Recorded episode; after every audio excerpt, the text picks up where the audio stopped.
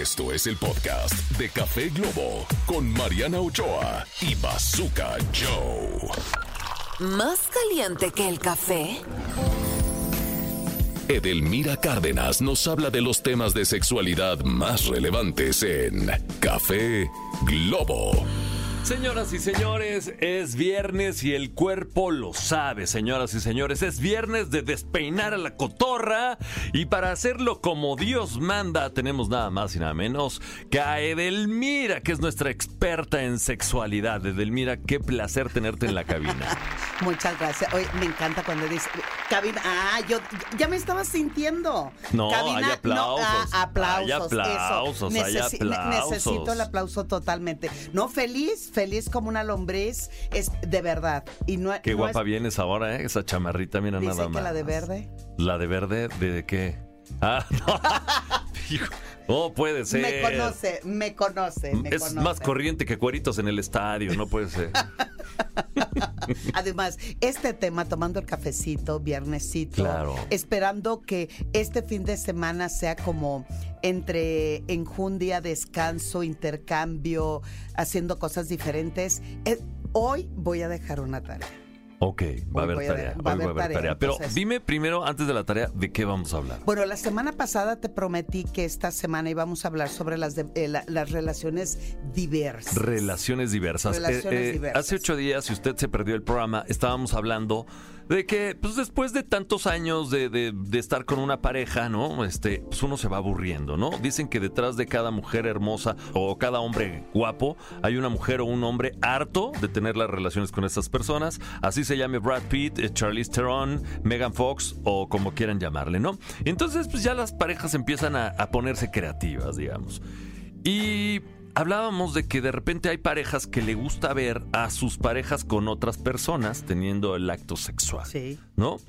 Y esto de repente para mí era como abrir la caja de Pandora. ¿Por qué? Porque al principio es, ay, qué padre, pues sí, es algo nuevo en nuestra relación, somos muy modernos, estamos experimentando, pero después, digo, en tu tiene que haber como un contrato, no, pues en esto pues vamos a tener el, acto sexual, pero ya luego ya vamos a olvidar a la persona, o va a ser una persona que solo o exclusivamente va a estar eh, con nosotros dos en trío, X o Y, eh, pero luego como que se van rompiendo esos acuerdos y entonces empieza a haber problemas y luego empieza a haber celos, inseguridades y lejos de alimentar a la pareja, pues terminan con eh, tirándola al suelo, ¿no?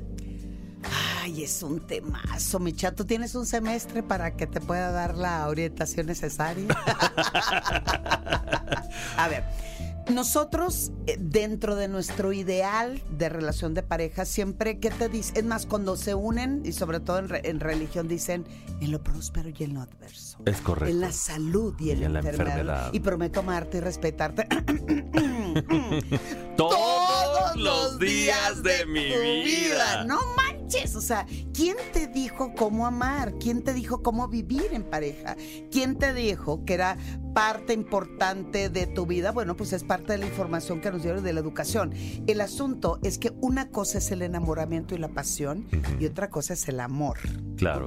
El amor viene después, ¿no? Es- o sea, al exacto, principio el enamoramiento dura unos cuantos meses, este, un año, año y dos meses, año cuatro promedio, meses. eh, el, el- el enamoramiento y la pasión dura en promedio, bueno, hay muchas estadísticas, 18 meses. 18 meses. O sea, querida amiga, ¿cuánto tienes por ahí a quien me está escuchando? 18 años. Ay, mi reinita, hace 16 que chupó faros, todo Claro aquello que que, sí. era la injundia y la pasión. Claro, cuando uno empieza una relación quiere estar encima de la persona, este tiene un velo en los ojos, no ve las cosas como son y, y eso se llama enamoramiento, que es una falsedad que dura máximo 18 meses. Pero después, si se construyeron los vínculos necesarios, viene el amor. Exacto, ¿No? Y, exacto. y- y bueno, estamos hablando de que ya en esa etapa de- del amor, pues eh, la, la cuestión sexual se vuelve muy creativa, pero a veces hay que tener una manera correcta de llevar esta creatividad. 100%. ¿Por qué cambiamos, le variamos, le agregamos cuando estamos enamorados o apasionados, segregamos tres sustancias.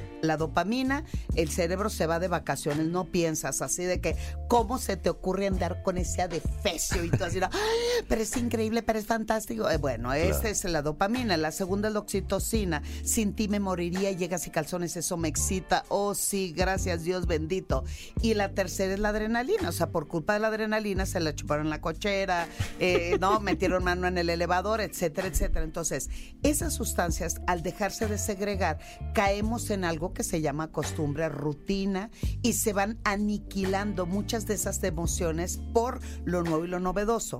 Estas parejas que están en búsqueda constante de modificar, de agregar o de incrementar la pasión, utilizan diferentes mecanismos. Por ejemplo, empiezan a buscar, a fantasear, que eso, la fantasía sexual es fantástica, eso denota la salud mental en su mejor expresión, pero también esas fantasías las quiero llevar a cabo. La mayoría empieza con, me encantaría ser un trío, y no precisamente de los panchos ni cantar, no sé tú, pero yo no dejo de pensar en ti, sino que quiero que haya otra persona involucrado. Hoy en día la- la- el hacer un trío es de la fantasía o el anhelo más recurrente de muchas parejas. Y después de eso dicen, ah, pues estuvo chido, no, no, la pasamos re bien. Tú ahora ve, contacta, disfruta. Pero la condición depende de los acuerdos de la pareja. Muy importante, queridos radioescuchas, es toda práctica sexual o toda forma de expresión de vivir tu sexualidad tiene que ser acordada con tu pareja, porque todos piensan enchilame la otra. Y creen que es demasiado fácil el asunto. y no. no. Y luego Y- se complica y, Sí. y lejos de ayudar perjudica a la pareja. Sí, como diría mi querido filósofo Juan Gabriel, pero qué necesidad, ¿no? Entonces, como no hay, uy, lo que quieren es expresar su sexualidad o su diversión o tener dopamina, oxitocina, adrenalina fuera del contacto de- del contacto sexual, entonces, pues vamos siendo swinger, ¿no? Creen que esto es así de, ay, sí, vamos, intercambiamos. No. O este, vamos a, eh, ahora yo quiero verte que tienes un contacto sexual con alguien más estando yo en la recámara. O somos ahora, se- es- eh, eh, mucho de lo que se expresa de la libertad sexual es, somos poliamorosos. Poliamorosos. Polia- y yo así, ajá, sí, ¿cómo no? Y yo por dentro digo, pero ella no lo sabe. ¿no? sí, porque es una es que somos poliamorosos, tenemos una relación abierta. Ah, Una relación abierta. Ay, es lo que está de moda ahorita. Lo, Acuerdos bien específicos. Porque eh, yo puedo decir, yo tengo una relación abierta, eh, obvio, mi pareja no sabe, ajá. Entonces, puedo estar saliendo y contactando, pero al final de cuentas no sabemos manejar las emociones. entonces, antes de, de estar investigando, tienes que ir a una terapia o qué, o cómo Sí, claro. lo Sí, tienes claro. que ir manejando. En, en psicoterapia sexual mane- eh, trabajamos mucho los acuerdos. Es cómo estás, cómo es tu historia, qué necesitas. O como qué para qué deseas. quieres esa fantasía, 100%. ¿no? Entonces, Como para qué lo lo- decías. Porque a lo mejor tú, tú lo que necesitas es curar una huella de abandono o, curar el rechazo y, lo estás buscando por donde no es. O simplemente quiero, estoy aburrido en mi relación de pareja. Te pongo un ejemplo. Llega una pareja, consulta y dice, Edelmira, estamos listos para hacer una relación abierta. Y yo volteaba a ver a la chica y le chica, sí, estoy de acuerdo. Y el chico, pues sí, también estoy de acuerdo. Muy bien. Antes de continuar, eh, fulanito, ¿me puedes explicar cómo la besas? Y el amigo así de, no, pero es que venimos a hablar de cómo abrir. Sí, sí, sí, sí. Enséñame cómo la besas. Pues así, como se besa. No, no, no. Explícamelo. Eh, Y el señor no entendía. Le dije, bueno, te voy a poner un ejemplo. Yo, yo voy a explicar cómo me gusta, me erotiza y me excita un beso. Cuando siento la respiración de mi pareja, transpirando y sintiendo el airecito que toca mis labios. En el momento de sentir su carnosidad de labios en mis labios, entra la humedad en mi paladar y lo que más deseo es untar mi lengua húmeda en sus labios. Ya te pusiste muy cachonda, Edelmira.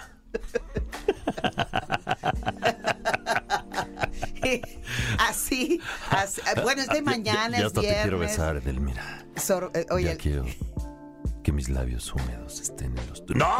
¡Espérate! ¡Espérate, Edelmira! Nos van a ¡Suéltame! cancelar, ¡Suéltame, espera. Edelmira! ¡Suéltame! Oh, sí, oh, sí. Entonces, esa explicación, le digo, necesito que me expliques en tu lenguaje y en tu ritmo cómo besas a tu pareja. No, es que ya casi no nos besamos. Ah, entonces, Entonces, por eso ya quieres tener una relación abierta para andar besando a gente por allá, ¿no? No, es que la- el- la- las relaciones íntimas o la vida en pareja, mucho se discute si hay caducidad o no.